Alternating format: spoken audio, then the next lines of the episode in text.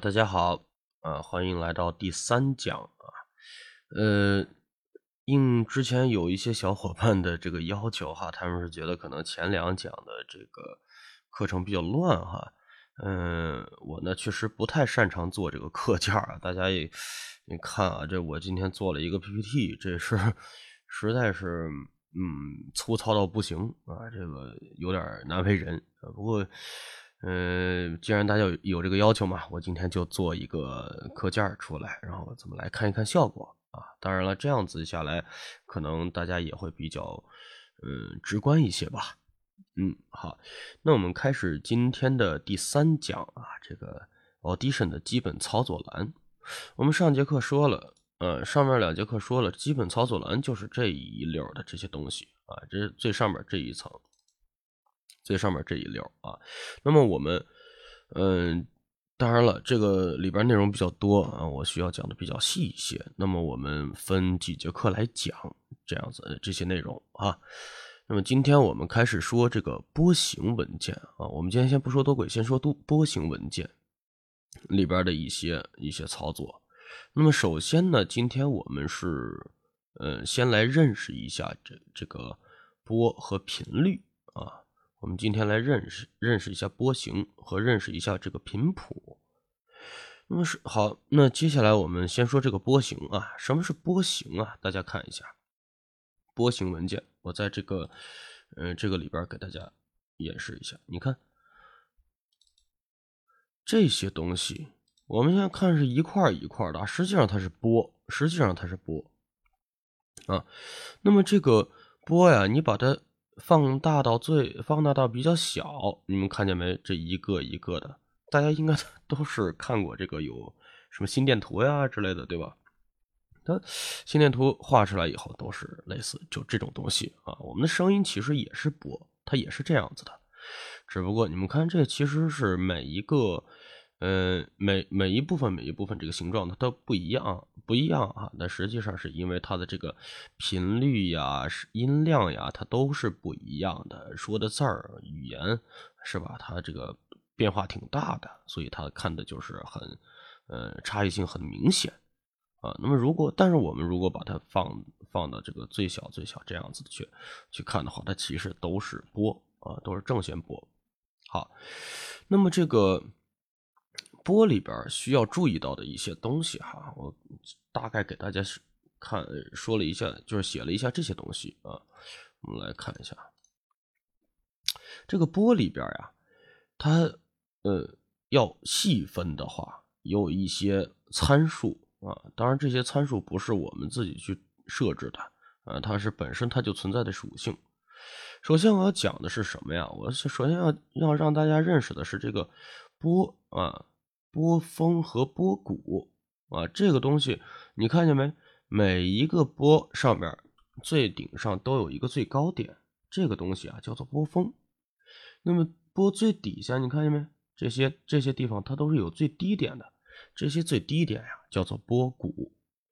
那么波峰和波谷啊，它体现到我们的音量上边，体现到我们的电平表上边。其实就是峰值，就是峰值。波峰和波谷，大家不要以为波峰的地方音量就大，波谷的地方音量就小，其实不是啊，不是。大家看到这块有一个能量标尺啊，这块有一个呃这个音量的啊，我我把它写作能量标尺，实际上这个音量标尺，看见没？最低的这一块，中间这一块是最低的，它写的是负无穷的意意思，就是说中间这个这个地方就没有声音，最靠近。中间的它是能量越小的，也就是说，我们平常看到的这个波，如果它越横着来看的话，如果它越窄，那么它的音量就是越小的啊。那么越宽的呢，越宽的，它音量就是越大的啊。那么波峰到到这个零或者波谷到零这段中这段距离叫做什么呢？这个东西我们叫做振幅。啊，因为我们平常说话不可能都是一个频率的，也不可能是一个音量的，所以呢，嗯，这个振幅每一个波峰到和每一个波谷它都是不一样的。啊，振幅都是不一样的，音量大小是有差异的。嗯，好，那么振幅说完了，振幅其实就是就是我们的能量啊，振幅振幅就是能量和音量啊。那么再往后看，一个波峰到一个波谷的距离啊，波峰和波谷，那么一个波峰到一个波谷的距离呢，它叫做什么呀？它它叫做，其实这个地方我写错了啊，它应该是半个波长，应该是一个波峰到下一个波峰的距离，一个波峰到下一个波峰的距离，它叫一个波长。那这个波长它是有什么含义呢？或者有什么作用呢？我们都知道啊，平常大家都做生意嘛，都说什么高频的、什么低频的、什么切低频、切高频，这个频那个频的，对吧？那频是什么呀？频是频率，频率和波长有最直接的关系。我这边给了一个，给了大家一个这个嗯公式啊。那频率是什么呢？是单位时间，我们这边单位时间是一秒来计算啊，波长呢是按照米来计算的。那么波长分之一就是我们的频率，就是我们的频率啊。就比方说那个我这个，比方说男人的声音吧，一般都是在这个三百四百赫兹是吧？那四百赫兹是什么意思？那我的波长是多少呢？一除四百啊，是这样子的。啊，它是有这么一个关系在里边那频率这个东西，它又代表着是什么呢？我们都知道，男人的声音比较低沉，女人的声音呢，相对来说，相对男人来说就比较尖锐一些。那么小孩的声音呢，大部分小孩的声音甚至比女生、女人的还要更清脆一些，更亮一些，是吧？那。这个就是频率的差别，频率的差异啊。男人说话频率比较低，女人说话频率稍高一些，小孩说话频率更高一些，是这个样子。频率代表着音高，那这个东西对吧？那好，就是上边这块我又给大家标了一个这个东西。实际上，我们做有声书啊，或者有声呃广播剧啊，就是做剧的话呢，上边这个标尺我们一般是用时间标尺。那么其实啊，其实我们在这个就在这个视图里边，就是应该是对上边时间显示这个地方，我们是可以改的哈，可以修改。你比方说做做音乐的啊，改节拍是吧？那上面你看就全都改了。做音乐的一般都是用节拍的啊，节拍器。那么我这块呢，实际上我就是做剧啊，那我就是用时间轴呗，对吧？一回事儿啊。那么好，那么这些基本的这些东西我们都认识了。那我们再嗯讲一下下边这个，嗯，这个东西就是我第一节课呃第二节课给大家说的这个采样率的事情啊，嗯，四万呃四万四千一和四万八是吧？那推出来就是每一个每一个的采样点啊，这些采样点。那就是机器对我们的这个，嗯，声音特质进行一定的采样，一秒钟采样四万四千一百个点，还是四万八千个点，是吧？每一个点，每一个相邻的点一连，哎，那么就连出来的就是我们的波形啊。实际上，它这每一个点都是数字信号，数字信号一连就变成了模拟信号，是吧？这么一个意思。好，那么这个波形啊，我们讲完了。啊，那我们下来认识一下这个频谱吧。其实呀，我为什么用 AU 啊这个软件？AU 这个软件有一个非常非常棒的一个功能啊，就是我们现在所看到的这个频谱。那么在这个里边呢，我们怎么打开？上节课教过了啊，这块显示频率呃频谱频率显示器啊，在这个地方底下这一大块就叫频谱。呃，上边上边的这一溜呢。是对应的上边这一个声道，左声道啊，下边这一溜对应的是右声道啊。那当然，我这个我自己录出来的音啊，左右声道都是一样的，我们就着重讲一边就行了啊。嗯，这个为什么刚才说到我为什么喜欢用呃 AU 啊？这个 AU。它这个频谱，这这个频谱的这个光谱频，呃，它这个叫做什么呢？以光谱的形式显示频谱，显显示这个呃声音的频谱。这个技术实际上专利是在呃 Isotope 公司。那么这个 Isotope 公司是是什么呢？我给大家写一下啊，我给大家写一下。那么这个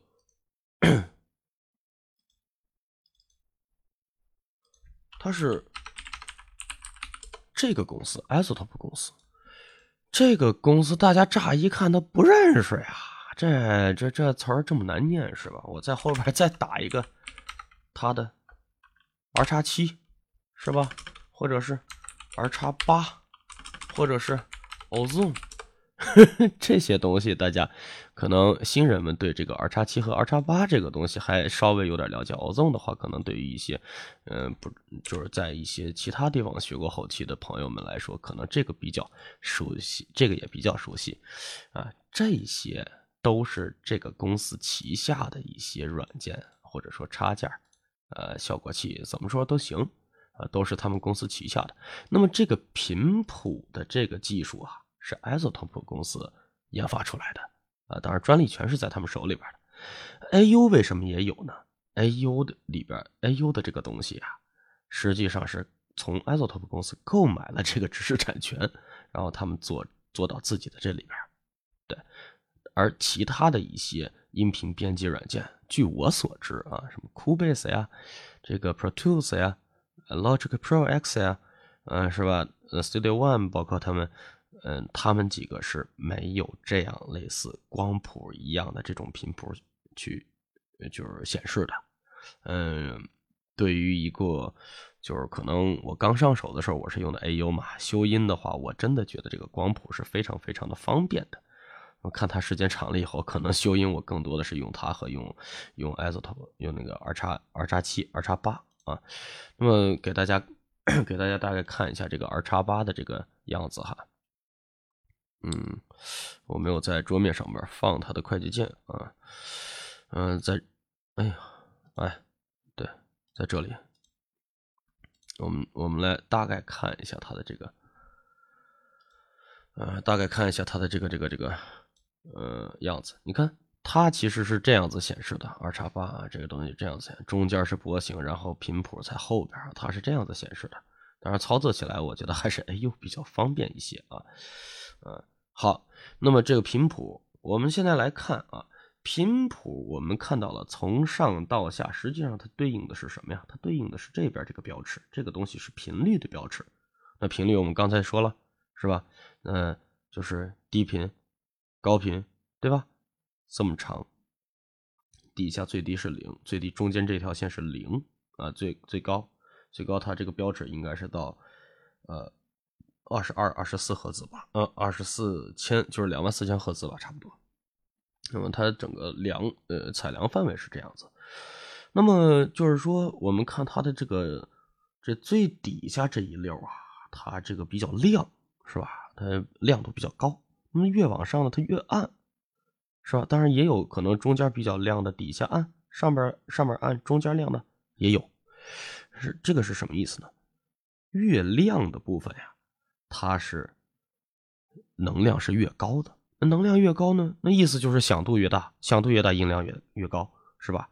那其实，比方说这一个字儿了，这这一个字儿里边，那你听的，你我们平常听到的这个人，就比方说声音吧，或者说电平表里边，嗯，或者说就比方说在在这一个字儿上面，这个电平表上面打出来的这个这个上面这个值啊。大家看电平表右边啊，右右下右下角这块是吧？它打到的那个值，实际上呀是所有的这一串的能量加起来，它达到了这块啊。但是实际上呢，如果是比方说，比方说我光播放这一块的话，那它的音量可能是比较比刚才那个稍微低一点的，但是差不了多少。那如果我同样一个字儿。我放到这儿呢，你看这声音就很小了，都到了负的六十多了，负七十了，是吧？实际上，它虽然是同一个字，在不同的频率上呀，它的这个能量分布是不一样的。那么一般人的声音吧，都是在都是在这这一个范围之内，是吧？这标尺的这一个范围之内，对吧？那这样子一听，嗯，能量主要都集中在下边。啊，好那么这个地方我们说完了，我们再来看一下啊，其实我们平常在人在调这个我们我们在做人的声音的时候啊，呃，都是戴着监听耳机，要么是戴，要要么是用这个条件好一点，用这个呃有源监听音箱，是吧？那么我们调音其实最多的用的最多的，其实就是我们的这双耳朵呀，对吧？不管你戴耳机也好，还是用音箱也好，你最终都是要用耳朵听的。那就是这么这么回事啊。我们的人耳朵呀，它是对声音有一个可以响应的范围，或者说我们能听见哪一个频率的范围啊，它它是有一个限制的。那么现在 基本上我们正常人的正常人的听觉范围是在二十到两万赫兹之间，这低。最低最低低沉到二十赫兹，最高到两万赫兹，这个就很刺耳了，很刺耳，是吧？那么，嗯，那那这块是吧？那中间这个那搞了一盘猪耳朵啊，你我们就是吧，全全当它是耳朵了，是吧？那就是那我们平常能听到的声音，就是说汽车的声音啊，蚊子、虫子的声音，呃，蝉呀什么的知了，啊，那海浪的声音、水的声音、水滴，这都能听见。那人说话的声音自然肯定也能听见了。电脑这个地方，呃，鸟叫的声音先说一下啊，鸟叫声音一般比较高高一些啊。那么就是说，不不乏有，不缺有那种鸟叫我们听人人耳听不见的那种频率，但是绝大部分鸟的声音，鸟的这个声音啊，都在四千多赫兹，差不多，我们人耳是能听见的，很尖锐啊，而且穿透力很强。我们电脑这个地方。实际上，我的意我把它摆在这块是什么意思呀？就我们的电脑啊，它这个运行的时候，它里边有风扇，尤其是我们做有声的朋友们，经常会有一些困扰，我电脑放在家里边，嗯，风扇声音特别大，然后我录完了以后吧，全都是轰轰轰、嗡嗡嗡的那种声音，全都是机器的声音。要是要是，不把电脑放在旁边吧，我那个啥，我一点噪音都没有，确实是。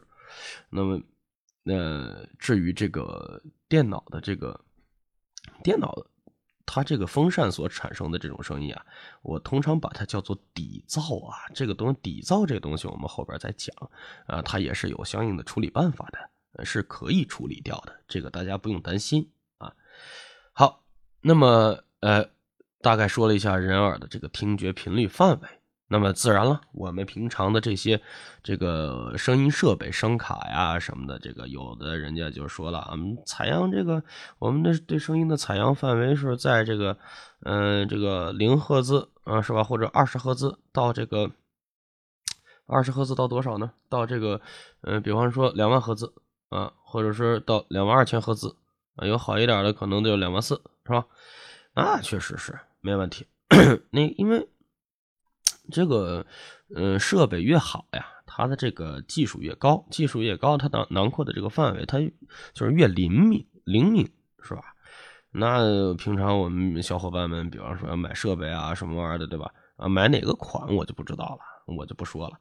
嗯，至于你这个，你看它的这个仪器的参数啊，有的小伙伴他不会挑，这个参数，频率收纳范围是一个非常重要的参考依据。如果频率范围比较小，是吧？你只有二十赫兹到一万两千赫兹，那你没有没有什么太大意思，或者说或者有的甚至更奇葩，二十到八千，那上面缺的很多呀，是吧？至少至少你得到一万二吧，是不是？嗯，那么就是还有一些别的参数啊，就是挑这个设备的参数，那么可能就是说它的采样，呃，采样这个频率。嗯，它能给你做到多少多少多少，这个也是一个比较呃好的一个比较重要的一个参数，啊，这块呢我就不多说了。大概刚才这两个参数吧，已经可以断定判定一个一个设备是，呃，技术是达标还是不达标了啊。至于它这个运行稳不稳定，小伙伴们自己去知乎、百度啊。好，那我们继续往下讲。那么其实我们看啊，刚才这个频谱啊。频谱这个地方，我们其实这样直接从软件这样去看的话，它其实哎是吧？它底下一片亮的，它都是一，的感觉都是连着的，对吧？实际上不是啊。我们看，我们把它推开以后，看见没有？大家看见没有？中间这一，它是一竖条一竖条一竖条一竖条的，它每一个亮条中间它是有暗的地方的啊，它是有暗的地方的。这个实际上啊，这个是很标准的啊，或者说是很很符合我们的这个人声特性的。我们说话是用声带嘛，对吧？我们不是 小提琴，也不是什么钢琴什么这些乱七八糟的东西，我们是声带。人的声带震动吧，它就是有那么一个频率，啊，就是有那么一个，嗯，这个就是快慢。那么其实每一个音，每一个音发出来以后，它这个都是，你比方说，嗯，我做的稍微，我做的稍微那个夸张一些啊，我给大家录一个叫做气泡音啊，这个气泡音，呃，气泡音不是很好听啊，大家忍受一下，呃。呃，好，那这气泡音，那其实就是实际上我气泡音的话，就是把这个把我的声带震动的非常非常的慢了啊，震动的非常非常慢，它一节一节，你看这样，其实它这个显示的就很明显了，是吧？一溜一溜的，一溜的，是吧？中间的空隙就比较大。其实这个效果跟刚才那个我们之前看到的这些是一个道理。尤其是男人，啊，声音比较粗的一些男人，他在他在这个地方的这个这个情况啊，显示会比较的，就是声音越粗，他的这个呃情况越明显，这是很正常的啊，大家不用担心。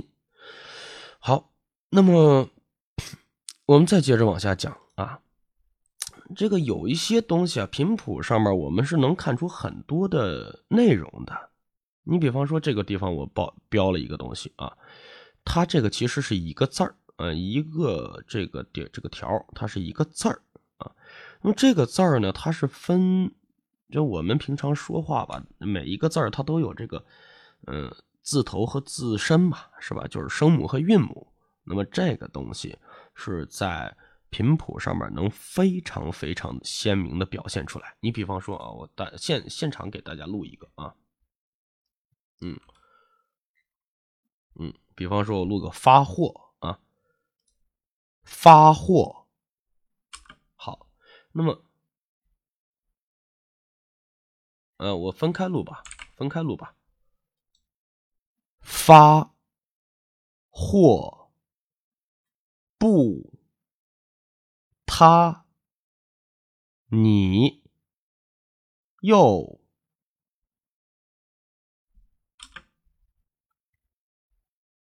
你看，每一个字啊，每一个字，看见没有？前面它都是有一个这个。你比方说发发，哎，它这个地方它就是声母，后面呢叫韵母啊。它这个地方或或，哎，前面这个是声母，后面是韵母。因为发夫和呵这个音，这两个音它前面这个这个这个气声比较多一些，所以这块我们看的会比较虚一些。啊，那么如果是到了这儿呢？不不啊，它是个浊音，前面就是很干脆的不，哎，这个东西字头就在这儿，那么自身在后边啊，它也一样，它，哎，它，好，这个这个东西叫做字头。那么这个地方，这是这中间这个是我说话的习惯啊，它，啊，就我可能会哈那一下子，对吧？嗯，好，那么在这块你。你啊，这个地方你说 n 是吧？或者摸，哎，n m 这些这些音，呃，作为声母发出来的音呢，它这个其实字头就很不明显了，几乎就没有。你，它就几乎就没有。又，那么这块又，哎，这个东西其实吧，它已经就是更接近于韵母了。y 其实说说是声母，实际上更接近的是韵母。啊，它就没有这个嘴唇的爆破或者说是挤压所产生的这种气流或者是强爆破音了啊，所以说，嗯，它跟这个韵母，嗯，是跟韵母的音，纯韵母的音是比较类似的。那么我为什么要给大家说这些呀？实际上，我们有的时候可能在这个，比方说有的有的这个主播录完录完了以后，这个声音吧，他可能。就就不太不太到位，你比方说，你比方说就是这个不吧，不啊，你看，比方说这个不啊，我我这在这块给给录一个啊，物，你看，物，它是它是物，它是物，或者我不用那不用物的那么厉害啊，物，你看，后边我把它关掉，物啊物物是吧？它没有没有韵没有声母了。那如果我想把它，我比方说我这块就是本身就是读错的，不，它又它又不想反应，怎么办呢？把这块 复制一下，然后把这把它贴过来，把它贴过来，不，你看，不不，哎，它就出来了，是吧？它这个其实就是我们平常偷懒的一个习惯吧。嗯，偷懒的一个也是，当然也可以做到一定程度的这个呃，就是弥补哈。呃，作为一个后期来讲嘛，是吧？我们更多查漏补缺嘛，是不是？那经常会用到这种这种小技巧啊，这是个小技巧。好，那基本上我们这节课的问题呢，就讲完了。啊，今这节课我们再来回顾一下啊，这个波形啊是吧？频谱波形是吧？这个有高有低是吧？这对应的这个这个音量大小，呃，频这个这个波形呃波里边呢是吧？有一些这这些比较基本的这些参数或者说是它的这个呃定义是吧？大家嗯有兴趣的可以多了解一下，这个对你以后做后期呃处理音频类的东西，它是会比较有帮助的。啊，那么在这块采样点不多说了，呃，那么这块啊频谱我们主要就是音量上面是吧？颜色和音量的这种呃这种观测是吧？嗯，还有这个频频率啊，对对照这个频率标尺啊，看它的这个这个音量啊，嗯呃这个地方啊，你看这这个不说了啊，这还有这块呃这块儿其实这个其实不是很重要的一个东西啊，只是讲一下它的这个特性。那么这块儿，呃，比较一个小技巧啊，声母和韵母这个东西啊，我们呃可以灵活运用吧，啊，好，那么感谢大家的收看啊，祝大家学习愉快，也祝大家呃过年继续快乐啊，好，我们这节课就到这里，谢谢大家。